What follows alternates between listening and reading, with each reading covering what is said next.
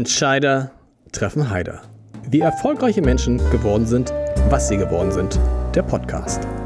Heute bin ich zu Gast beim Intendanten des NDR, Lutz Marmor. Ich freue mich sehr, dass wir hier sein dürfen. Wir müssen eins vorab klären, lieber Lutz. Wir kennen uns jetzt schon sehr, sehr lange. Es Das wäre stimmt. verlogen, schlicht verlogen, wenn wir uns jetzt auf einmal sitzen würden. Wir duzen uns.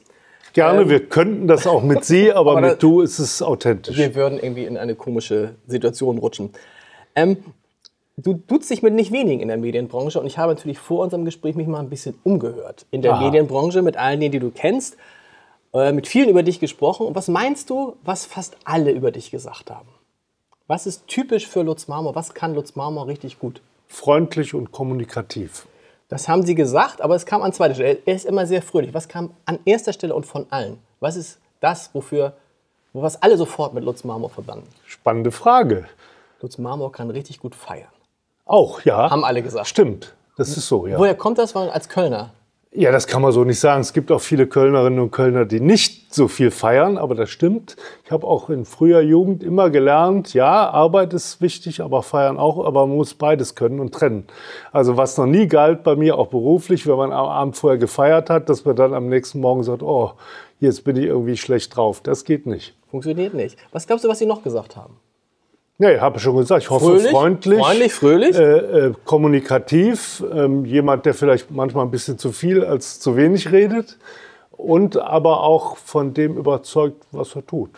Stimmt alles. Sie haben auch noch gesagt, dass allerdings, je enger sie dir kamen und je stärker sie mit dir zusammengearbeitet haben oder zusammenarbeiten, haben sie gesagt, Lutz Marmor ist immer auf dem Sprung und man hat nicht viel Zeit, um ihn von einer guten Idee zu überzeugen. Stimmt das? Das stimmt. Äh, Also ich bin auch ein Mensch, der manchmal zu ungeduldig ist. Ich habe ein Ziel, habe eine Zielorientierung. Es gibt ja ganz viele Dinge, die man als Intendant bewegen kann, vielleicht auch bewegen muss. Das ist ja sehr, sehr vielfältig. Und dann möchte ich manchmal vielleicht zu schnell schon auf den Punkt kommen. Und das kann bei dem Gesprächspartner schon den Eindruck erwecken, Mensch, äh, hm, ich bin jetzt irgendwie zeitlich unter Druck. Ähm, das kann ich nachvollziehen. Wie, ja. kann, man, wie kann man Lutz Marmor fesseln? Wie schafft Ja, das durch jemand, eine das spannende Geschichte, durch Autorität und eine gute Idee. Äh, Authentizität war eigentlich das richtige Wort. Autorität kann auch, Geht auch, geht auch. fesseln. Aber eigentlich muss ich davon überzeugt sein, dass der oder diejenige dafür brennt und selbst überzeugt ist, was er oder sie vorschlägt. Und dann habe ich, würde ich von mir behaupten, auch erstmal ein weites Herz und finde Ideen auch oft interessant. Und leider können wir nicht immer alle umsetzen. Aber wir haben immer mehr Ideen, auch die Kolleginnen und Kollegen, als wir am Ende dann wirklich machen können. Das ist sogar manchmal eine Last, weil man denkt, ah, tolle Idee, aber da fehlt eine Kapazität oder es geht aus diesem oder jenem Grund nicht. Und eigentlich möchte ich ja was möglich machen. Wenn dann Menschen mit tollen Ideen kommen, fällt es echt schwer, dann auch Nein zu sagen. Geht aus diesem oder jenem Grund nicht. Manchmal muss man aber auch das. Hast du noch einen? Willst du noch einen hören, was sie gesagt haben? Gerne. Gerne. Ist auch nicht schlimm. Sie haben gesagt, wenn er sich einmal für etwas entschieden hat, dann hat er sich entschieden. Das ist ja auch nicht so schlecht. Nicht so Könnte schlimm, stimmen. Und dann kann man ihn auch nicht um, umstimmen? Oh doch, es gab schon mal, aber seltene Fälle, bei denen ich mich äh, auch umstimmen lasse. Das sind auch manchmal Fehler gewesen. Also ich habe ja mal entschieden, ja, okay, wir versuchen das mit Xavier Naidoo beim ESC. Äh, das war am Ende dann so, dass ich doch, ich glaube, im Nachhinein richtigerweise gesagt habe, die Idee kann man so nicht durchsetzen aus verschiedenen Gründen. Also gibt es schon auch mal Fälle, wo man von einer Entscheidung, die man getroffen hat, abrückt, aber das ist schon sehr selten, weil in aller Regel sind die Entscheidungen ja lange diskutiert, überlegt und äh, dann versucht man sie auch umzusetzen, weil sonst bleibt man ja wirkungslos. Ist es bei dir so lange diskutiert oder fällst du viele Entscheidungen aus dem Bauch heraus? Auch viel aus dem Bauch. Aber trotzdem höre ich mir vorher viele Argumente an. Ist nicht leichtfertig. Nach dem Motto, ich habe direkt mal eine Idee, ach so und so ist das, dann höre ich mir nichts mehr an, das nicht. Sondern das Anhören vieler, vieler Argumente von Kolleginnen und Kollegen dient dazu, eine eigene Entscheidung gegenzuchecken. Bin sowieso jemand, der auch immer so checkt, rein dialektisch. Wenn einer eine Position vertritt, vertrete ich manchmal sogar automatisch erstmal eine Gegenposition und höre, was kommt dann dagegen. Und dann oft ist es so, okay, das überzeugt mich, das ist durchdacht. Das ist eher eine unbewusste Fragetechnik, die am Anfang auch mal Leute verunsichert hat, aber inzwischen äh, wissen die damit umzugehen. Du hast auf die Frage, ob du Berater äh, hast, gesagt, nein, du hörst dir alles an, Ja. aber am Ende musst du entscheiden. Ja, es gibt kein Küchenkabinett so in dem Sinne, das fände ich auch ehrlich gesagt falsch. Sondern ich muss ja sozusagen versuchen, wir haben ja sehr gute Leute, Direktorinnen und Direktoren, hier mein Team in der Intendanz. Und die muss ich gleichberechtigt anhören. Das Argument muss zählen, nicht die Person. Und äh, wenn du gute Leute hast, hilft dir das ja auch, die einfach zu Wort kommen zu lassen, die ernst zu nehmen. Wie einfach, Aber- ist, es mit, wie einfach ist es mit dem zu Wort kommen? Ja, ich bin manchmal jemand, der leider zu oft Ja. und zu schnell Leute unterbricht. Auch eine Schwäche. Gebe ich zu. Ich bin einfach jemand, der relativ schnell so denkt und so. Und manchmal meine ich schon zu wissen, was derjenige sagt. Und wenn du dann noch eine Ungeduld hast, eher eine schlechte Eigenschaft, dann ist das manchmal schwierig. Aber ich finde gut, dass die Kollegen mir das dann auch sagen. Dann versuche ich mich auch zurückzunehmen. Gelingt nicht immer.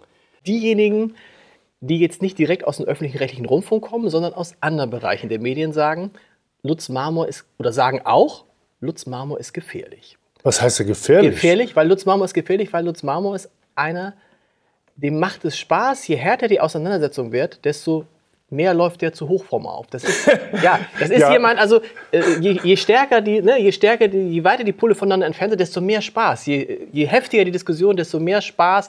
Also man muss aufpassen, dass man mit dem nicht seinen Kampfesgeist weckt, weil dann wird er richtig gefährlich.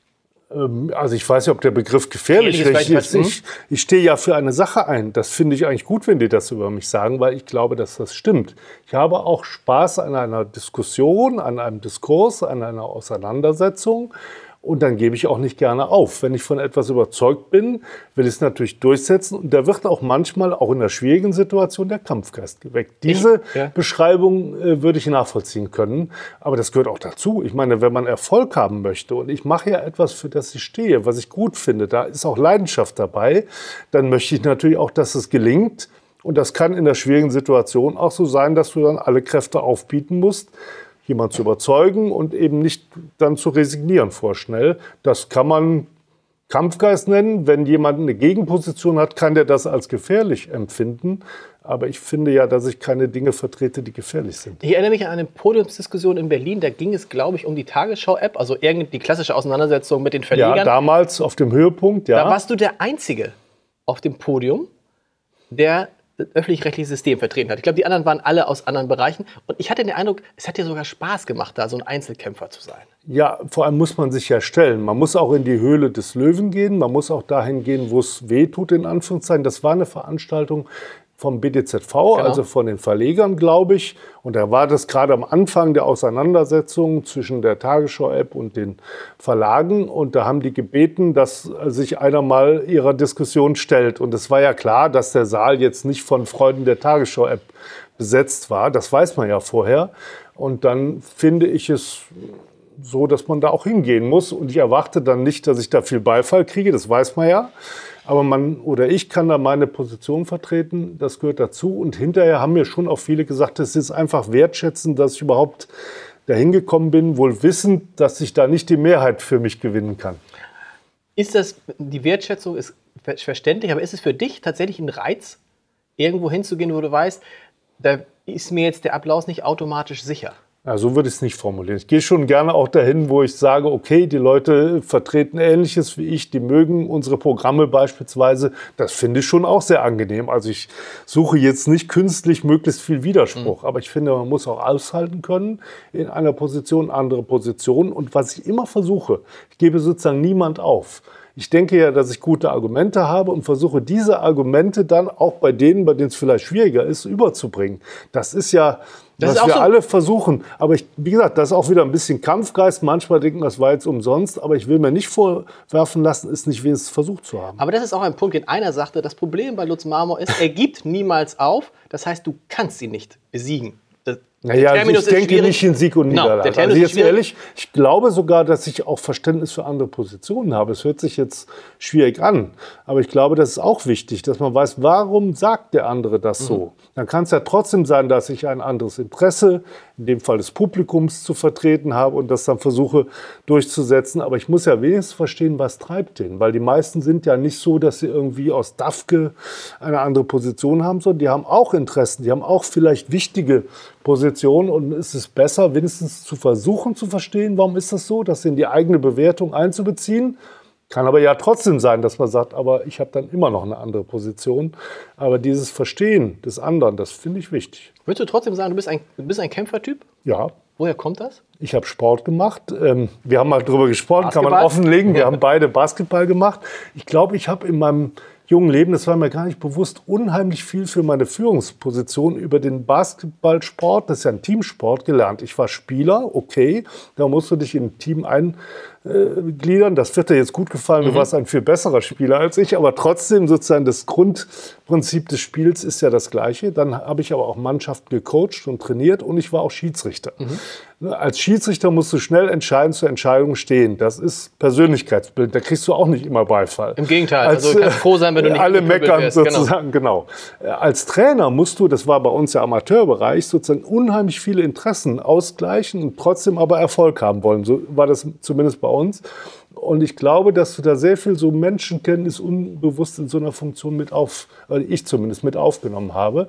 Und äh, im Nachhinein sage ich, das war eine sehr gute Schule, habe ich damals gar nicht so wahrgenommen. Aber das, das ist, glaube ich, so. Wie warst du als Trainer in der Kabine?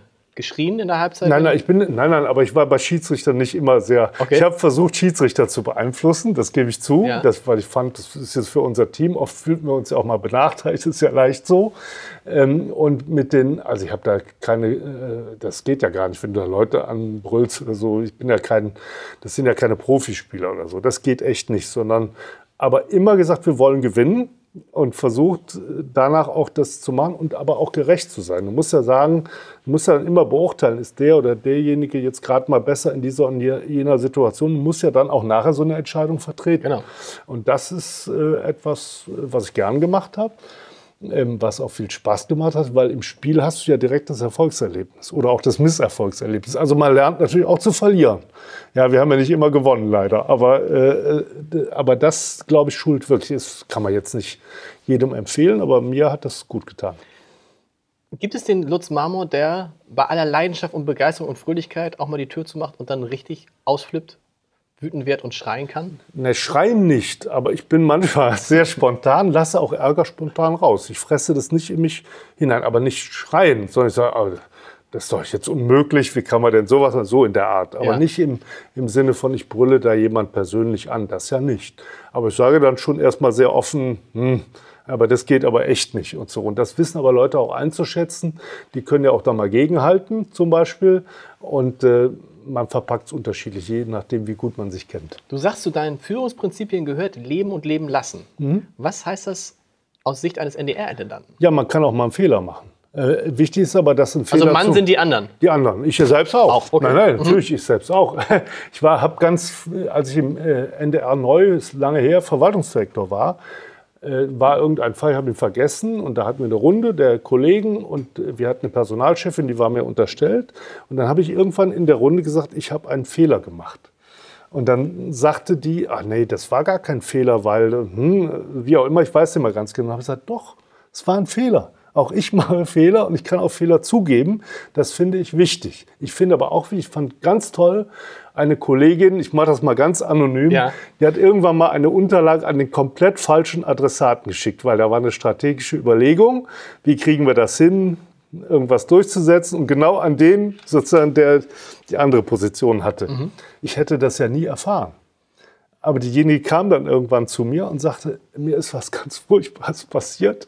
Ich habe dieses Ding leider an die falsche Adresse auch geschickt. Das ist ja vorbildlich. Wenn jemand sagt, ich habe einen Fehler gemacht, zu dir kommt, ich hätte ihn vielleicht nie gemerkt. von Stärke Das eher? musst du fördern, ja klar. Ist ein Zeichen von Stärke. Ja, klar. Wie förderst, müssen wie, förderst, zulassen. wie förderst du, dass Leute nicht nur Fehler machen, das sagen, glaube ich, alle, aber dass die die Fehler auch zugeben? Weil das Ja, Fehler zu indem machen, ich dann vernünftig reagiere. Ja. Ich bin ja jemand, der auch klar ähm, sich ausdrücken kann, auch manchmal nicht immer nur leicht zu nehmen ist. Aber ich bin völlig entwaffnet, wenn einer zu mir kommt oder eine und sagt, ich habe einen Fehler gemacht. Da bin ich schon erstmal, ja dann, ja, dann sei okay, was ist denn, was können wir tun? Aber wenn jemand einen Fehler gemacht hat, nach meiner Meinung, und dann alle möglichen Argumente bringt, warum es eigentlich doch alles richtig war, ist es eher schwieriger. Also wenn jemand zu mir kommt und sagt, ich habe einen Fehler gemacht, sage ich, okay, wir alle machen Fehler und was können wir tun? Also da bin ich immer so auch guter Hinweis für alle. NDR-Mitarbeiter. Ja, aber das, da ja. klage ich auch nicht drüber. Ich, es gibt das ja. Ja. Also die, die sagen ja, hier haben wir ein Problem, hier muss ich sagen, also bisher, ich weiß natürlich nicht, der NDR ist ein wirklich großer großes Unternehmen und äh, da weiß ich nicht alles, was da an Fehlern passiert und was an der Basis passiert, ist ja delegiert in der Verantwortung. Aber ich glaube, dass die Leute wissen, dass ich versuche, Mensch zu bleiben. Und da wir als Menschen alle Fehler machen, darf es ja nicht so sein, wenn einer Fehler gemacht wird, dass man sich neben den stellt oder sagt, der ist jetzt alles schuld oder diejenige ist alles schuld, sondern dann muss man sich auch äh, eher schützen für denjenigen stellen, der einen Fehler gemacht hat. Ich kann allerdings öffentlich, wenn im Programm Fehler gemacht werden, nicht sagen, es war alles perfekt. Das geht natürlich Geht auch auch nicht. Ja. Passiert ja glücklicherweise nicht so häufig. Nein, aber wir machen auch Fehler und dann sage ich den Kollegen auch, Leute, das müssen wir dann auch benennen, wenn wir einen Fehler gemacht haben. Das können unsere, kann unser Publikum von uns erwarten, das ist völlig klar. Ähm, und das ist nicht immer leicht, aber ich glaube, das ist inzwischen schon mehr gelernt, da sind wir noch nicht am Ende. Keiner gibt gerne Fehler zu. Manchmal meint man vielleicht auch, es war kein Fehler, dann wird es ja immer schwieriger. Der eine sagt, es ist ein Fehler, der andere nicht. Was machst du dann? Das kann mal Diskussionen geben. Aber grundsätzlich ist ja so, wenn jemand einen Fehler macht, äh, ändert das ja nichts an der Grundwertschätzung. Das ist, glaube ich, wichtig, die Botschaft. Also sagt, da Es sei denn, er macht den Fehler nochmal. Ist es schlimm, wenn einer den gleichen Fehler nochmal macht? Das kommt ehrlich gesagt so oft wirklich nicht vor, den gleichen Fehler Ja. nochmal. Man kann vielleicht einen anderen Fehler mal machen, aber da habe ich trotz allem ein bisschen Geduld mit der Person. Ich habe viel Geduld, glaube ich, mit Personen am Ende doch, benenne aber die äh, Dinge in der Sache durchaus deutlich. Und was muss einer machen, dass deine Geduld zu Ende ist? Naja, also respektloses Verhalten beispielsweise. Wir haben ja. Da geht's dann auch gleich, da ist auch gleich der erste, der erste Moment, wo sich jemand respektlos verhält, einer, wo du sagst, so, das will ich hier nicht. Ja, Ja. klar. Also ich sage, also da muss man auch schnell, wir haben ja auch Debatten gehabt, äh, unsere Kolleginnen und Kollegen haben ja berichtet über ZAP, Volontäre, Debatte, äh, sexuelle Sprüche, die nicht gehen und so weiter. Da muss man sagen, das geht nicht, da muss man auch klar sein. Genau. Da ist Da auch gibt's nicht, klare wenn, dann, wenn einer kommt Grenzen. und sagt, äh, tut mir leid, ich habe einen Fehler gemacht, hebt das das im Zweifel nicht auf. Ja, es kommt drauf an. Also langsam, also es wird ja nicht jemand sofort entlassen oder so. Aber, aber es gibt natürlich auch manchmal Dinge, die muss man dann auch mal so sanktionieren. Aber das ist so oft dann wirklich nicht. Was natürlich auch, wenn man sich dich anguckt, auffällt, ist, dass du unglaublich viel arbeitest. Du bist jetzt seit zehn, seit zehn Jahren NDR-Intendant. Ja. Du hast eine, hast du gesagt, ja. zehn Jahre? Elf? Zehn Jahre? 2008. 2000, 2008 bis 2018. Nee, zehn. Ich weiß Zehn nicht Jahre. genau. Ja, Na zehn. gut, aber ja. da sieht man schon. Zu viel gearbeitet. 80 Stunden. Warum, warum arbeitest du so viel? Weil es mir Spaß macht. Weil ich habe ja eine ganz tolle Aufgabe. Ähm, es ist so vielfältig, ich könnte auch, das ist jetzt Unsinn, aber 160 Stunden arbeiten, weil es ganz viel ist. Ich bin aber auch viel gefordert. Ich nehme die Aufgabe ernst. Das ist ja etwas, für das man sich wirklich einsetzen kann, für guten Journalismus, für Programme, die die Menschen interessieren. Alles, was wir tun, ist etwas, was ich gut vertreten kann. Das versuche ich natürlich auch, weil wir haben natürlich viele Diskussionen. Wir müssen viel erklären, vielleicht sogar ein bisschen mehr noch als früher. Auf der anderen Seite musst du auch intern Dinge entscheiden. Ich bin auf ganz vielen Terminen. Bei manchen Terminen, ich bin ein Mensch, der gern unter Leute geht. Also ich glaube, wenn man Intendant ist und nicht gerne mit Menschen zu tun hat, wäre es ganz schwierig. Also das mache ich ja auch gerne. Es sind ja auch interessante, sehr interessante Aber du bist ja so ein, du bist ja, genau, du bist aber so ein, so ein Vorzeigintendant. Es gibt ja in Hamburg den Was alten, denn Vorzeige- der Vorzeigintendant, was, was die Präsenz anbelangt. Oder Vorzeige, weiß ich nicht. Aber in Hamburg gibt es den alten Spruch, egal wo du hinkommst, Lutz Marmor ist schon da. Das kann sein, das ist so. Ich bin oft da, aber nicht nur in Hamburg. Also ich bin ja auch im Sendegebiet. Wir haben ja, Ja. das NDR-Sendegebiet ist groß. Ich bin oft auch in Berlin und in Deutschland aber eher unterwegs. Viel unterwegs, viele Termine, das stimmt. Aber das hat ja eine Doppelfunktion. A, kann ich was erklären. B, nehme ich aber auch immer was auf. Fragen, Anregungen, Kritik, auch Positives. Und das finde ich wichtig. Wir machen das ja für die Leute. Und dann habe ich dann immer selbst einen Impuls. Es gibt schon mal Abende, wo ich sage, warum hast du denn da zugesagt? Das hättest du doch vielleicht nicht unbedingt machen müssen. Da bin ich aber da und finde es dann trotzdem gut. Äh, das ist so eine ja- Eigenschaft, die ich habe. Du könntest ja nach zehn Jahren jetzt auch mal ein bisschen äh, kürzer treten und Könnte ich, sagen, ja. also pass mal auf, alle kennen dich, alle wissen, wer der NDR-Intendant Ja. ist. Du musst nicht mehr bei jeder Einweihung, bei jedem Dings dabei sein. Ich bin ja längst nicht bei jeder Aber Einwahl. stimmt. Also für eine Zusage gibt es, glaube ich, drei bis vier Absagen. Das muss man einfach wissen, weil es gibt halt so viele Termine. Aber bei mir gilt irgendwie das Motto ganz oder gar nicht. Also ich könnte jetzt nicht sagen, ja, jetzt machst du dir ein bisschen ruhiger oder bequemer. Meine Kolleginnen und Kollegen sagen das auch ab und zu mal. Jetzt musste der Termin auch noch sein und so. Äh, ein, zweimal habe ich auch schon drauf gehört. Aber es ist ja auch manchmal spannend und neu hier. Also einfach Aber wo nimmst du, wo nimmst du Ja. immer wieder diese Neugier hin? Weil in diesen zehn Jahren wiederholen sich ja auch viele Termine. Also ich würde mal wahrscheinlich 80 Prozent aller Termine, wo, bei denen du bist, sind jedes Jahr dieselben. Nö. Aber äh, Also Neujahrs, es sind- Neujahrsempfänge. Äh, ja, gibt's. sowas, aber, genau. aber jeder ist ja anders. Ich treffe, wie gesagt, gerne Leute, die ich da auch länger nicht gesehen habe. Man kann langweilig? sich unterhalten. Also bei den Veranstaltungen fast nie. Äh, es kann sein, wenn da sehr viele lange Reden wären hintereinander und die Reden wären nicht gut, was aber wirklich eher selten ist, dann kann es schon mal passieren. Aber deshalb habe ich auch selbst gelernt, wenn du Mhm. Reden hältst, machst du nicht so lange, lieber kürzer. Aber das ist inzwischen, glaube ich, auch bei den meisten so gelernt. Und da gibt es ja doch ganz viele interessante Dinge. Es gibt nachher, die nenne ich aber jetzt Mhm. nicht, auch manchmal Veranstaltungen, wo du nachher denkst, gut, da hättest du jetzt nicht unbedingt hingemusst, aber das weißt du ja manchmal nicht. Wenn du zum ersten Mal da bist, musst Gehst ja du erst mal manchmal früher so, also so die, die berühmte, ich gehe mal kurz auf Toilette und dann verschwindest du durch den Hinterausgang? Eher Gibt's das? nicht. Ich verabschiede mich eigentlich immer ordentlich. ähm, ja, doch, und gehe dann zu den Leuten, aber es gibt Fälle, ich muss mich da selbst sozusagen äh, immer begrenzen vorher, weil ich bin jemand, der notfalls auch noch zu lang bleibt manchmal. Genau. Deshalb muss man, das schaffst du ja nicht physisch einfach, deshalb setze ich mir dann immer intern äh, eine bestimmte Grenze und so. Das, ja. Wie schaffst du das physisch? Weil das klingt ja noch, also 80-Stunden-Woche klingt schon nach viel Arbeit. Es, Ich habe es auch nicht genau ausgezählt, Aber- aber es aber- schwankt mal so und so. Also das, aber du arbeitest viel. Ja. Und äh, dann musst du mal sagen, wer viel arbeitet, müsste sich auch viel entspannen. Da ist bei dir nur keine Zeit mehr. Ja, aber ich kann das gut. Also es ist mir irgendwie von der Natur mitgegeben. Das ist wirklich ein- eigentlich ist ganz, ganz selten, dass ich in meiner raren Freizeit sozusagen dann noch ein Problem habe, das mich dann richtig massiv Aber beschäftigt. wie entspannst du? Du kommst nach Hause und zack, vergessen. zum Beispiel äh, mache ich die Glotze an, hätte ich bald gesagt. Äh, sehe ich dann fern und, und seppe auch ein bisschen. Wie, sie- ich versuche wie ein ganz normaler Zuschauer Ja. oder ich höre mal Musik. Ähm, aber es ist schon selten. Also ich komme oft spät abends nach Hause, da musst du halt irgendwie kurz runterkommen, weil man meist noch von Gesprächen und so aufgedreht ist. Und äh, dann ist es halt so, dass ich das eher so mit Fernsehen verbringe und nochmal irgendwas lese und Post oder äh, auch gern nochmal eine Zeitung, die ich noch nicht gelesen also einen Artikel, den Ja. ich noch nicht gelesen habe. Man kommt ja, oder ich komme ja nicht immer dazu, alles zeitnah zu lesen. Also es ist so eine Mischung. Wie ist es in deiner Funktion? Ist es ja so, dass du sehr, sehr viel senden musst den ganzen Tag. Das muss ich. Sehr viel, sehr, sehr viel senden. Also Senden? Senden, also Ja. erzählen. Ach so, sprechen. ich sende. Du sendest, Ich als also nicht Sender. Du, du als Ja, Sender, ja. ja. Wie schwierig ist es dann, Empfänger zu sein und wie leicht fällt es dir zuzuhören? Ich bin ein bisschen besser, glaube ich, geworden, aber das ist eher äh, eine Schwäche. Aber ich komme gerade auch vom Termin, da war ich bei Volontärinnen und Volontären und da habe ich, glaube ich, auch mal wirklich zugehört und äh, das ist auch wichtig.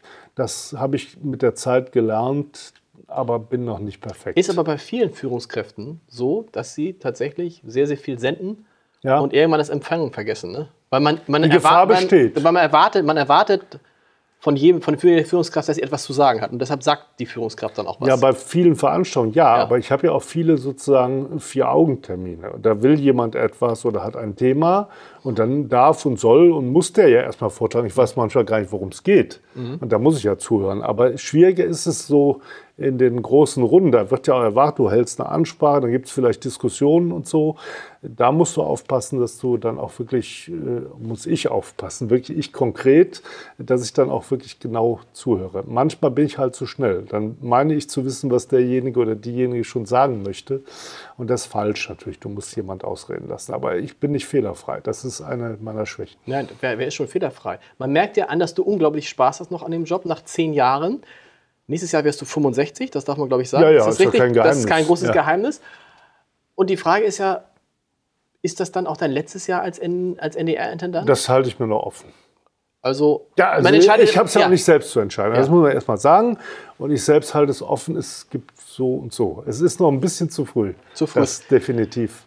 Wie äh, ist zu es denn überhaupt beim NDR? Das ist ja ein ein interessanter Konstrukt. Wenn man ein Unternehmen führen würde, Mhm. dieser Größe, würde man immer von dem Chef verlangen, dass er seine Nachfolge vorbereitet. Beim NDR Es muss man gäbe natürlich potenzielle Ja. Nachfolger, aber das will ich jetzt nicht, weil es nicht meine Aufgabe ist. Genau, es ist ein bisschen anders. Es ist so, wir haben Gremien, da wird ja immer diskutiert, aber die haben schon natürlich den Einfluss, den größten Einfluss, finde ich persönlich, den Gremien haben, ist natürlich in bestimmten Fällen die Personalauswahl. Und die vornehmste Aufgabe der Gremien des Verwaltungsrats und des Rundfunkrats ist es ja, den Intendanten oder die Intendantin zu wählen. Und das ist ja bei uns ein komplexes Verfahren. Man braucht zwei Drittel Mehrheit im Verwaltungsrat und braucht dann noch mal zwei Drittel Mehrheit im Rundfunkrat. Und ganz so leicht ist es nicht. Das hat sich auch im Vorfeld meiner Wahl damals herausgestellt. Ich war ja damals weit entfernt in Köln, habe mich da auch ehrlich gesagt nicht selbst aktiv gekümmert. Und Im Nachhinein war es, glaube ich, auch das Richtige. Aber das ist natürlich komplex. Das das so zusammenzubringen, zusammenzuführen, ist aber mit die wichtigste Aufgabe, finde ich, der Gremien. Damit das unsere Zuhörer verstehen, im Prinzip würde es jetzt so laufen, der Rundfunkrat würde entweder mit dir nochmal sprechen, ob du für eine Ja, ich glaube erstmal der Verwaltungsrat. Der Verwaltungsrat, die müssen okay. vorschlagen und dann die Ob du und noch dann zur Verfügung stehen würdest und ist dann würdest du genau. entscheiden. Ja.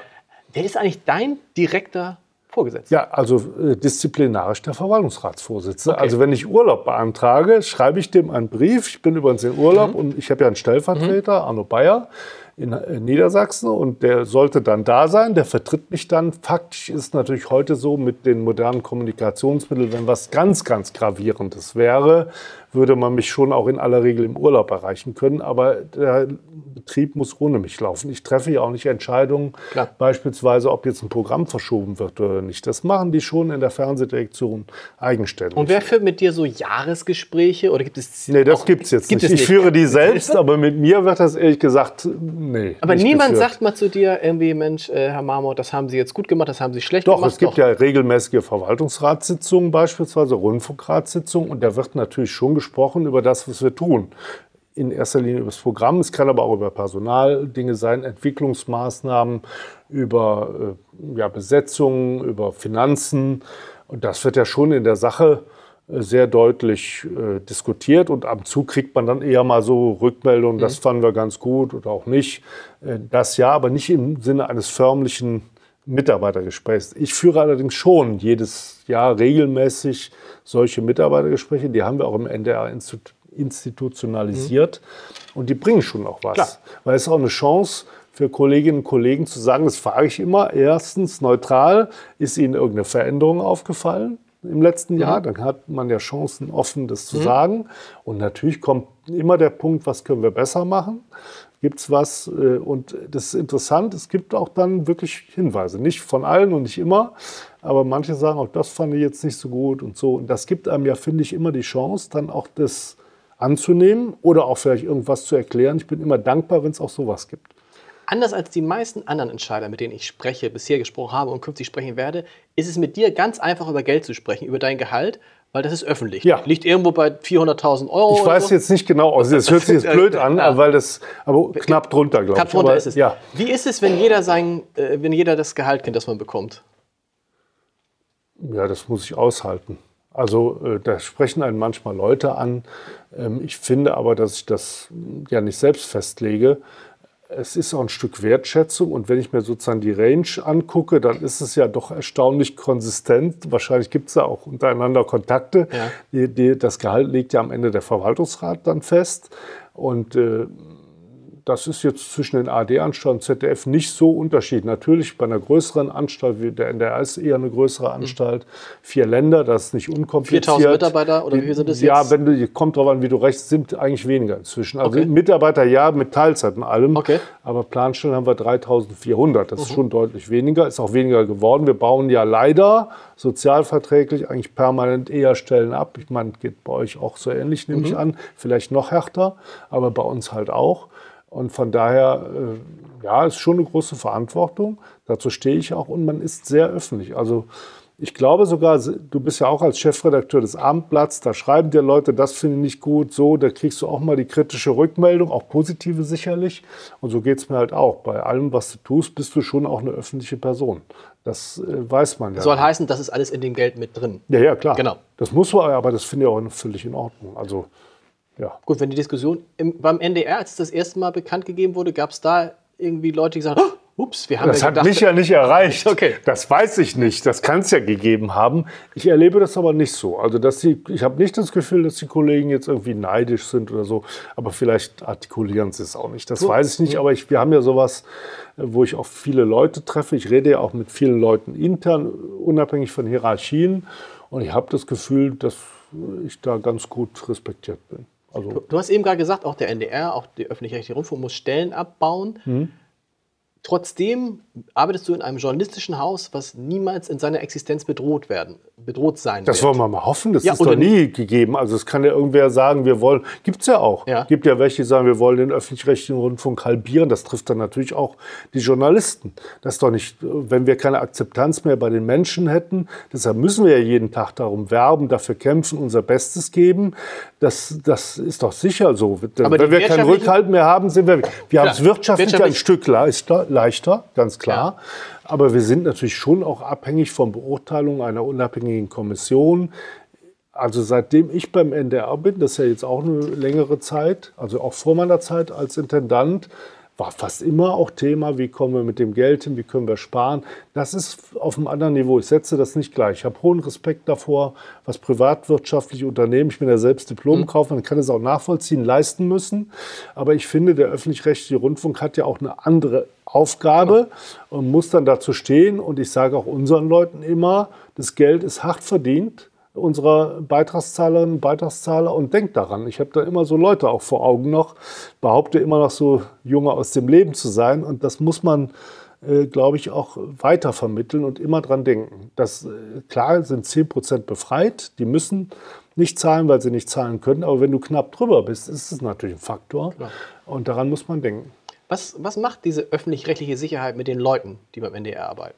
Das ist ganz unterschiedlich. Es gibt, äh, wir ziehen eher Leute an, die eine gewisse Sicherheit haben. Das hat aber auch Vorteile. Das heißt, die sind unabhängiger, die sind frei, die können auch ihre Meinung sagen, die können das tun, was sie tun wollen. Es gibt bei uns ganz viele, die auch über ganz normale Arbeitszeiten hinaus journalistisch tätig sind, weil sie ein Anliegen haben und die wissen aber auch, sie haben eine andere Sicherheit. Die müssen nicht, wenn meine Sendung nicht so viel Zuschauer hat, zum Beispiel, dann wissen die, ja gut, äh, dann ist halt so, aber ich werde nicht entlassen oder sonst irgendwas. Ich bin nicht in meiner Existenz bedroht.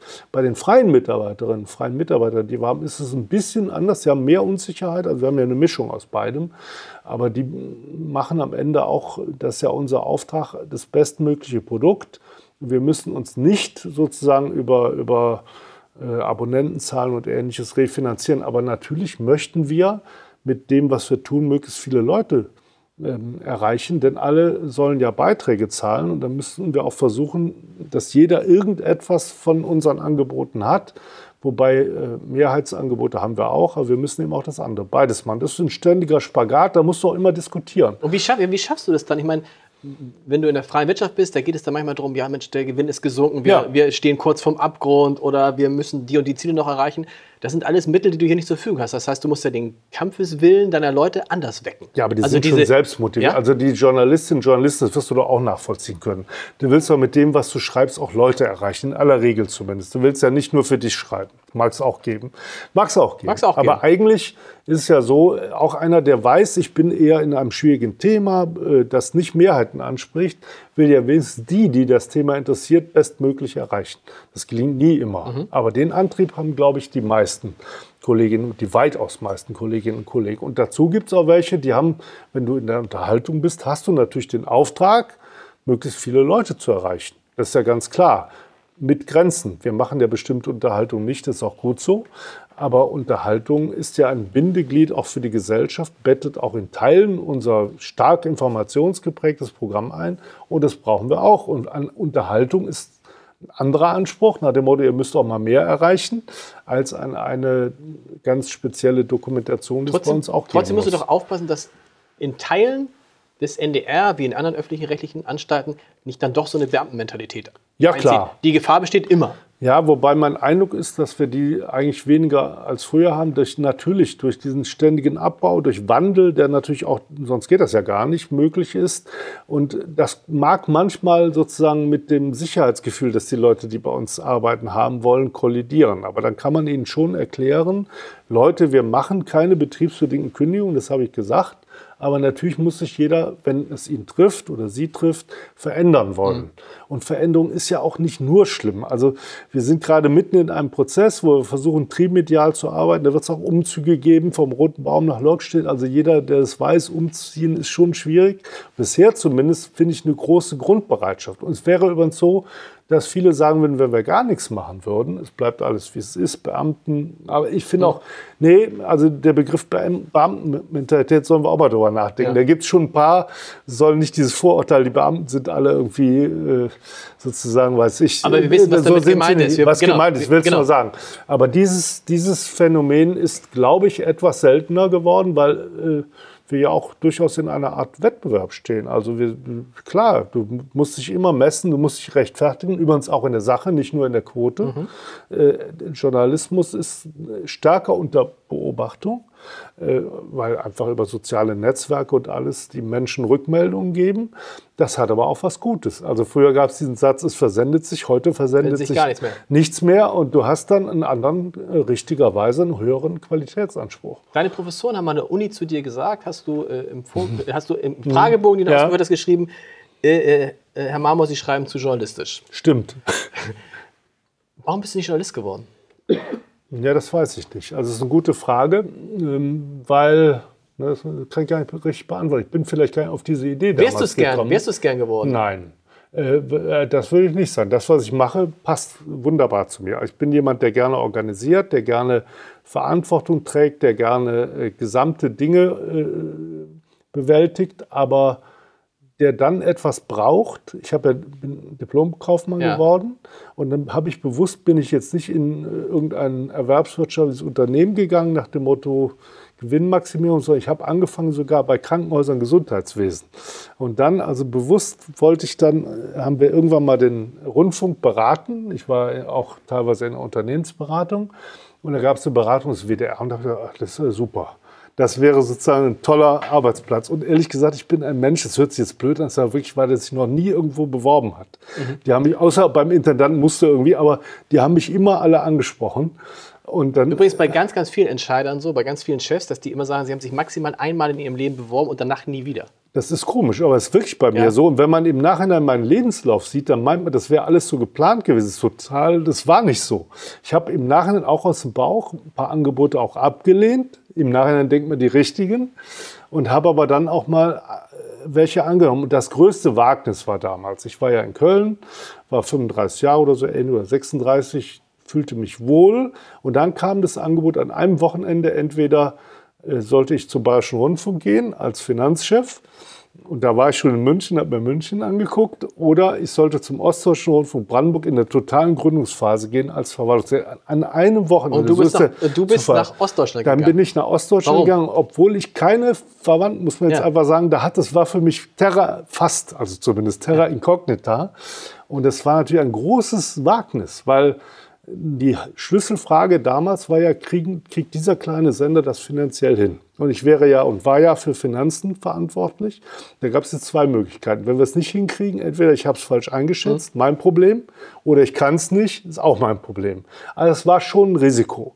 Und diese vier Jahre, die ich dort war, das ist eine berufliche Erfahrung, das ist wie acht Jahre. Also es war Wichtigste- total. das die wichtigste Zeit? Ja, würde deiner- ich im Nachhinein sagen. Ja, Ja, Okay. also einfach so von der, wenn du dir das vorstellst, dachte ich, wie kann man in meiner Zeit noch was mit aufbauen, komplett und etwas, für das ich auch stehe. Und dann wollte ich auch zeigen, dass es mit einer modernen, schlanke Anstalt Mhm. war damals das Stichwort auch geht.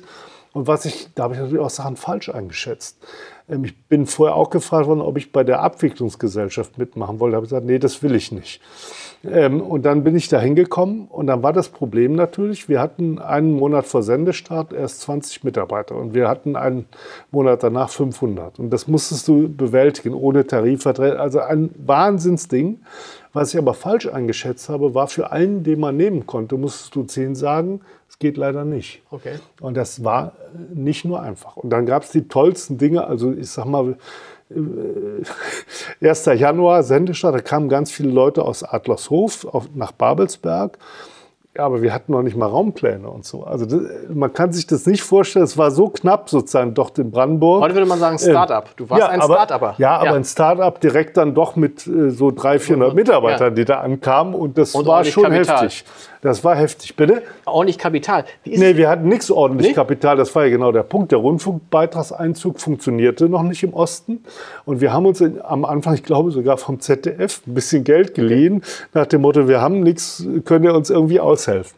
Also das waren Zustände, die, da könnte ich stundenlang von erzählen, die mich sehr geprägt haben. Ich habe aber auch sehr viel, das hilft mir natürlich heute, Mecklenburg-Vorpommern gehört ja auch zu unserem Ja. Gebiet. Ich habe sehr viel mehr gelernt vor Ort dort, als ich es aus dem Westen wahrgenommen Daher kommt hätte. wahrscheinlich auch dieser Kämpfergeist. Das war, dir. den, den hatte ich ja vorher. Der war aber, aber der ist vielleicht da nochmal geschärft worden. Was ich mich immer frage, wenn man sich die öffentlich-rechtlichen Anstalten anguckt, es gibt ja zwei Modelle. Sie werden von Journalisten geführt, Ja, von ja. Buro, Patricia Ja. Schlesinger oder in deinem Fall von Ja. einem Kaufmann. Es gibt aber auch Juristen, also da Genau. gibt es ja keinen vorgefertigten Aber ist das, Berufsweg. was ist, das, was ist, ist das ein Vorteil als Kaufmann, ein Nein. vor allem journalistisches Haus zu führen? Nein, da geht beides. Aber du musst dir die Kompetenzen, äh, die du vielleicht nicht gleich gut hast, dann äh, auch an, sozusagen aneignen. Hm. Also ich habe immer fürs Programm gebrannt, sonst wäre ich auch- nicht geworden. Also auch als Verwaltungsdirektor habe ich dann nicht gesagt, wir sind, nee, das Geld muss gespart werden, sondern wenn dann der damalige Programmdirektor, leider verstorben, Jürgen Kellermeier kam, ich brauchte noch mal, geht da irgendwas? Wenn was ging, habe ich gesagt, ja. Wenn was nicht ging, habe ich gesagt, nein. Aber es war jetzt nicht der Zweck nach dem Motto, jetzt möglichst wenig Geld ins Programm, sondern möglichst viel Geld ins Programm. Und dann muss man sich auch für das natürlich interessieren, auch als Mensch, der für Finanzen und Personal und sowas zuständig ist. Das habe ich immer getan. Und ähm, andererseits, als ich dann hier Intendant wurde, habe ich mir jetzt keine Kollegen aus der Verwaltung oder aus dem Justiziariat in meinem Umfeld gesucht, sondern Leute aus dem Programm. Okay. Das ist ja naheliegend. Ähm, Und umgekehrt sollte jemand, wenn ich überhaupt Ratschläge sagen darf, der journalistisch tätig ist, sich lieber Leute, Juristen oder Kaufleute suchen, weil Journalismus kann er oder sie selbst, würde ich unterstellen. Ich würde auch unterstellen, dass ich inzwischen auch von Journalismus viel verstehe, auch damals schon. Aber du brauchst eher das in deinem Team, also die ergänzende Kapazität. Und ich habe auch ehrlich gesagt in meinen ganzen Stationen nie Leute mitgebracht. sondern schwierig- mit den vorhandenen. Wie schwierig ist denn der Umgang nun tatsächlich mit Chefredakteuren? Ja, und überhaupt nicht großen schwierig. Gar nicht?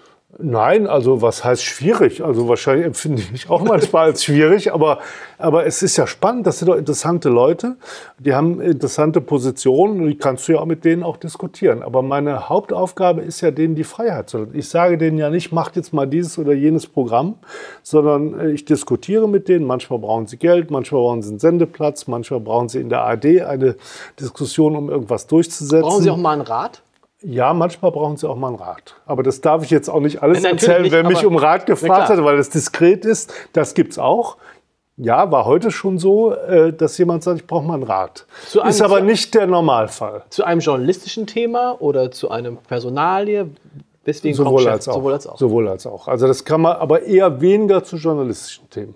Also weil wir haben ja vielfältige auch interne Diskussionsmöglichkeiten. Wir haben ja im NDR das Privileg, sehr viele gute Journalistinnen und Journalisten zu haben. Und als wir über Flüchtlingsberichterstattung gab es ja durchaus Diskussionen. Da haben wir intern alle zusammengeholt und das war hochinteressant. Da kamen die Leute aus dem Radio, den verschiedenen Sendern, aus dem Fernsehen, den unterschiedlichen Redaktionen. Und da haben einige gesagt, jetzt muss der Intendant mal einen UKAS quasi erlassen, wie man das oder jenes macht. Da habe ich gesagt, äh, Leute, ich werde keinen UKAS erlassen. Ihr seid die Journalisten, die es an, sozusagen vor Ort im jeweiligen Fall entscheiden müssen. Und da haben die aber untereinander natürlich diskutiert. Das macht die ja auch besser, wenn viele gute Journalistinnen und Journalisten untereinander versuchen, ihre unterschiedlichen Gesichtspunkte zusammenzubringen. Wir kommen so ganz langsam zum, äh, ganz langsam zum Schluss. Wir müssen mit einer Legende vielleicht mal aufräumen. Alle, die, die ich befragt, haben gesagt, wenn du mit Lutz Marmor gar nicht in Kontakt kommen willst, dann schreib ihm eine E-Mail. Ich kann das gar nicht so sagen. Ich hatte das Nö, das Gefühl, du glaub hast auch auch nicht. Gab es da früher mal was irgendwie, dass irgendwie du Könnte ich E-Mails- jetzt nicht nachvollziehen. beantwortet hast? Nö. Nö, eigentlich nicht, aber weiß Was ist deine Art zu kommunizieren? Naja, Gern liebsten- persönlich. Ja, genau. Genau. Also das finde ich wirklich immer noch. Übrigens auch jetzt hier Ja. so Vier-Augen-Gespräche sehr oft auch. Aber gerne auch mal äh, viele Veranstaltungen, wo du sagst, lass uns über ein Thema diskutieren oder ich gebe eine Information intern, nehme Informationen mit. Wie gesagt, heute mit den Volontären, Volontären. Wenn neue Mitarbeiter kommen, haben wir Dinge, die mit mir diskutieren, Fragen stellen. Das mache ich immer gerne. Wenn wir Auszubildende beispielsweise, mit denen rede ich. Also das ist sozusagen das Persönliche, das finde ich immer noch am besten. Alle, glaube ich, in vergleichbaren Positionen telefonieren auch immer viel. Und natürlich gibt es SMS. Äh, Das schon, aber nicht exzessiv. Also bei wir, sind, mir- ja- wir lernen aber schon, E-Mail kommt dann an Platz 4 oder 5. das stimmt, das stimmt. Aber ich selbst habe ja auch ein Team. Ja. Es wäre ja auch falsch, wenn ich jetzt sagen würde, ich schreibe selbst 400 E-Mails am Tag. Also das wäre Lesen sinnfrei. andere, lesen andere deine E-Mails? Und ja, sortieren teilweise die vor? ja. Weil es Ja, aber ich, lese, aber ich lege Wert darauf, dass die, die an mich persönlich gerichtet sind, dass ich die auch alle kriege. Okay. Ähm, und das geht auch, aber ich bin auch wirklich ein Schnellleser. Da, auch das habe ich nicht trainiert. Ich kann sehr schnell lesen. Wie ist es denn, wenn das Telefon klingelt und ein Politiker ist dran? Wenn man, wenn man, den, wenn man den Menschen da draußen glaubt, dann passiert das ja bei, muss es ja bei Es dir jeden extrem- Tag sechsmal passieren. Nein, das, ich wollte gerade Genau. sagen, das ist extrem selten. Also ich kann mich ehrlich gesagt, ja doch, es gab mal drei so Fälle, wo die von sich aus angerufen haben. Dann werden die schon auch je nachdem Um sich zu beschweren. Gab's, wir hatten mal ganz am Anfang einen, einen Beitrag, äh, ich glaube ein Panoramabeitrag hatte mal drei Beschwerden. Ja. Von drei Ministerpräsidenten. Da ging es um Landesbanken. Das wurde auch öffentlich. Also einer war damals bei Herrn Oettinger, der war damals noch Ministerpräsident und dann hat der in die Kamera gesagt, also was suchen Sie überhaupt hier aus dem Norden? Ich werde mich bei Ihrem Intendanten beschweren. Haben die gesendet, die Kollegen. Dann hatten wir damals Herrn Rüttgers in Nordrhein-Westfalen, da habe ich wieder vergessen. Die haben sich einfach beschwert, die kamen von einer Veranstaltung und dann ist das Team da hingegangen. Klar, das ist die Notlösung. Wenn du fünfmal anfragst, kriegst nie eine Antwort, dann ist auch immer grenzwertig, das muss man schon sagen, aber was machen die da und so? Da gab es dann eher einen Brief und einmal war es dann äh, auch Peter Harry Kastner, das war aber was völlig anderes und harmlos. Und aber ja, das, auch Politiker haben ja das Recht, sich zu Dann beschweren. rufen die an, dann sprichst du mit denen, dann ist gut. Ja, so war Ja. das in dem Fall. Ja, naja, bei Oettinger, da wurde dann gefragt, ähm, wie ist denn das? Hat es dann, ach so, ich werde mich bei Ihrem Intendanten beschweren, hat, haben wir gesendet, hat der Spiegel noch nach, die Beschwerde kam dann auch nie an. Also es war einfach spontan eine Äußerung, das ist ja auch mal möglich. Also ich finde, das darf man jetzt auch nicht überbewerten, aber das ist extrem selten. Aber natürlich können sich Politiker über Programmbeschwerden oder auch mal wegen über Briefe, das fanden wir nicht fair. Das gibt es natürlich. Wir haben zunehmend auch Programmbeschwerden, jetzt nicht von Politikern, von allen möglichen, eher sogar von Wirtschaftsunternehmen, die dann sagen, ihr habt da irgendwas in, im Markt oder anderswo berichtet, das äh, aus unserer Sicht nicht richtig ist. Damit müssen wir uns natürlich auseinandersetzen. Aber seien wir ehrlich, ein. Politiker, der sich beschwert beim Intendanten, ist schön doof, ehrlich gesagt, oder? Weil macht man nicht. Es ist nicht der üblich. Intendant, ist nicht üblich. Ja, nein, es ist nicht üblich, aber das ist jetzt auch nicht mein Verdienst. Nee, genau. Also das ist einfach so. Das ist wirklich nicht üblich und wir haben wirklich eine große Freiheit und es wäre ja auch meine Aufgabe, aber es wäre, ich muss ja nicht dauern, die Freiheit zu vertreten. Also es kann jetzt mal rein theoretisch, wenn einer sagen würde, ihr habt einen Bericht über ABC vor, sendet den nicht. Das wäre undenkbar, dass Ja. ich dann sagen würde, die Redaktion würde schon sagen, ist der Intendant jetzt verrückt geworden oder so. Also dieses Klima haben wir nicht. Wäre eine schöne, Ähm, Gesch- wäre eine schöne Geschichte. aller, aller, allerletzte Frage. Du oder sie beim NDR ein Thema? Ob man sich Also duzt oder bewusst sieht? nicht, ich will das nicht anordnen. Ich bin, glaube ich, jemand, der eher Leute auch sieht, aber es gibt schon welche, die ich duze. Also das entwickelt sich dann über längere Jahre eher so. Ich war früher immer der Jüngste und dann hat man mir das Du angeboten. Ich muss mich jetzt sehr daran gewöhnen, Ja. dass ich inzwischen der Ältere bin. Ich müsste dann theoretisch immer das Du anbieten. Das vergesse ich dann manchmal auch. Aber das finde ich kein Thema, weil ich glaube, man kann mit Du oder Sie, gerade Hamburgisches, Ja. äh, so... Furchtbar. äh, das hamburgische See ist furchtbar. weiß ich oder nicht. nicht? Ich bin ja Lutz, zuge- wie geht es Ihnen? Ja, finde Ja. ich aber so schlimm. Also so, das ist ja auch eine gewisse Form äh, der, der, der Mischung, der Nähe und Ich Distanz. finde, man weiß immer nie, sagt man Ähm, jetzt du oder sie, bis ich bei Giovanni Di Lorenzo verstanden habe, inzwischen duzen wir uns glücklicherweise, Ja. Dass dieses Lars und dann kam dieses sie, ich wusste gar nicht, duzt der mich jetzt? Also deshalb finde ich dieses Hamburger sie furchtbar. Naja, das ist, finde ich jetzt nicht so schlimm, aber äh, bei uns wird es auch, glaube ich, nicht angewendet, wenn ich mich recht entsinne. So richtig im NDR jetzt intern. Viele duzen sich, ist völlig okay. Im Direktorium duzen sich auch inzwischen fast alle und umgekehrt. Also meine Intendanten, Kolleginnen und Kollegen in der ARD inzwischen auch fast alle. Nein, auch Thomas Bellut, also nicht nur, nicht nur in der ARD. Aber das muss sich ergeben und das ist für mich auch kein wirkliches Thema. Also ich habe Respekt, es gibt ja Unternehmen, die haben gesagt, ab sofort duzen wir uns alle. Genau. Völlig okay, Okay. können die so machen, aber muss man auch nicht. Also ja, da bin ich jeder, jedem, wie es ihm gefällt. Vielen sozusagen. Dank. Wenn, die, wenn deine Zeit endet beim NDR, Ja, nächstes Jahr oder in sechs Jahren oder wann auch immer, Ja. bleibst du in Hamburg? Ich werde in Hamburg bleiben, aber ich habe jetzt schon ja ein Standbein ab und zu mal in Köln Ja. und das äh, fest überzeugt, werden in Hamburg bleiben, aber dann vielleicht ein bisschen mehr in Köln. Also es gibt ja Leute, die sagen, ich habe dann in Berlin irgendwo noch was und da, wo ich herkomme, das bei mir nicht, sondern bei mir wäre es Hamburg und dann Köln. Vielen Dank. Danke auch.